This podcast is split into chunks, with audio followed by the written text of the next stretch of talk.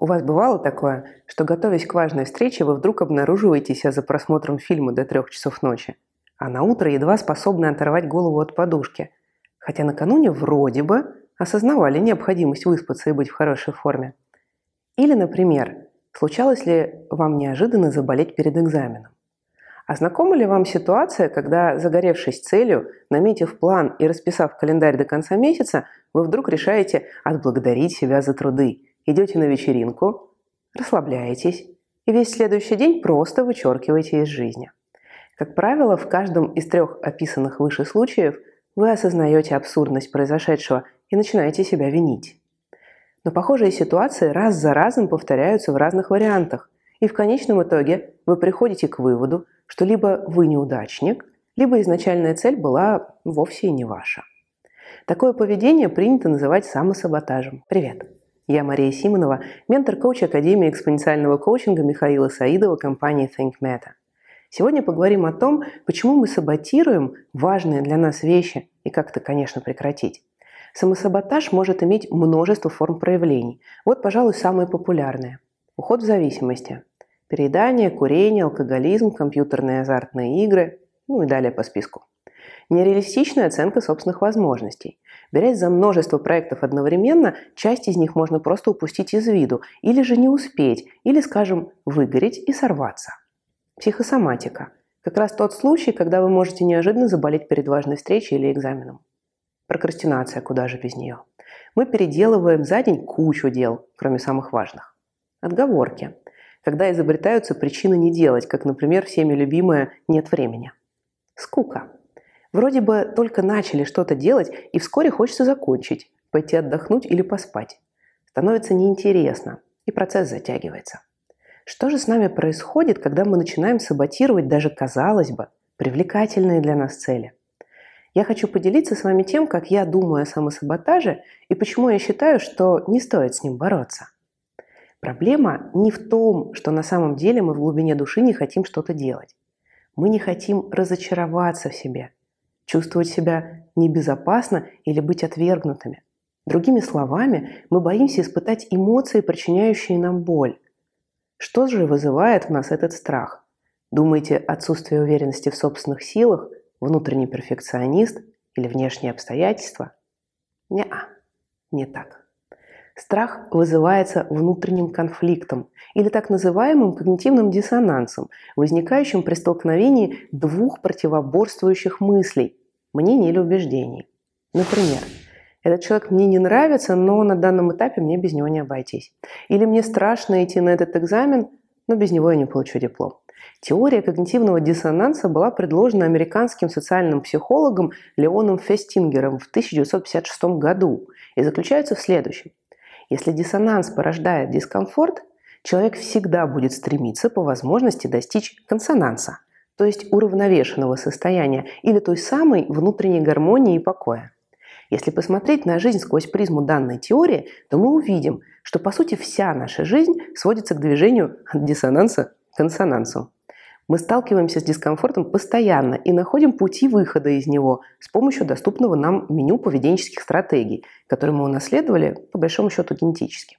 И самое главное, что мы стремимся достичь консонанса всеми доступными способами, причем не обязательно наилучшими. Что же мы можем обнаружить в нашем меню стратегий? Первое. Это изменение реальности, чтобы привести ее к собственным ожиданиям. Или простыми словами, решение возникшей проблемы или задачи. То есть приведение ожиданий к реальности, когда мы принимаем то, что на данный момент не можем изменить. Застревание в диссонансе, то есть выбор продолжать испытывать дискомфорт, ничего не меняя. Самообман, когда мы выбираем верить в собственные иллюзорные оправдания, только чтобы не переживать эмоцию страха и другие неприятные эмоции, в том числе с помощью самосаботажа. По сути, самосаботаж работает как обезболивающее для психики, доставляя временное облегчение, но, конечно же, не закрывает истинную потребность. Почему же мы выбираем заведомо провальные стратегии? Абсолютно все люди хотят одного, это очень просто. Мы хотим почувствовать себя лучше. Неспособность выдерживать собственные эмоции вызывает в нас желание поскорее избавиться от дискомфортных переживаний. Наш страх испытать неприятную эмоцию настолько велик, что отключает рациональное мышление и заставляет нас выбирать наиболее быстрый и наименее энергозатратный путь к восстановлению душевного равновесия. Делая этот выбор раз за разом, мы таким образом, пусть, конечно же, неосознанно, тренируем стратегию избегания сложных вызовов, которые могут измеримо улучшить нашу жизнь, и перестаем развиваться. Как же перестать поддерживать неконструктивные стратегии и научиться чувствовать себя лучше более экологичными способами? В основном все советы по борьбе с самосаботажем, обратите внимание, кстати, нам снова предлагают бороться. Так вот, все советы по борьбе с самосаботажем сводятся к определенным техникам. Тетрадь достижений, техника помодора и многие другие. Конечно, они все прекрасные, работают, ровно до того момента, пока вы снова не столкнетесь с внутренним конфликтом. Я предлагаю вам перестать бороться с самими собой. Сделайте паузу и, наконец, разберитесь с истинной причиной самосаботажа. Для этого хочу познакомить вас с трехшаговой стратегией растворения внутреннего конфликта. Итак, шаг первый. Никакой борьбы и самообвинений. Научитесь останавливать самобичевание, потому что это бессмысленное занятие, которое не ведет к реальным изменениям. Шаг второй. Необходимо найти причину диссонанса, то есть обнаружить привычные мысли и убеждения, которые запускают дискомфортные эмоции. Начните с любопытством исследовать происходящее с вами и по возможности письменно фиксируйте, что вы в этот момент думаете и чувствуете. Это поможет осознать внутренний конфликт. И третий шаг. Необходимо научиться выдерживать собственные эмоции.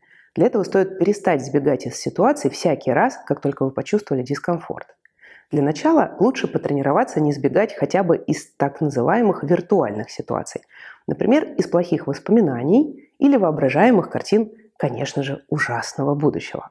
Важно в эти минуты полностью почувствовать свой страх и все ощущения, которые он вызывает в теле, дать ему течь и просто наблюдать за этим, показывая мозгу, что переживание эмоций и страха вас не убивает и никак не вредит вам. Таким образом, можно натренировать эмоциональную выносливость, и тогда в реальных ситуациях вы будете себя ощущать намного более устойчивыми. Безусловно, эти три шага не всегда просто осуществить.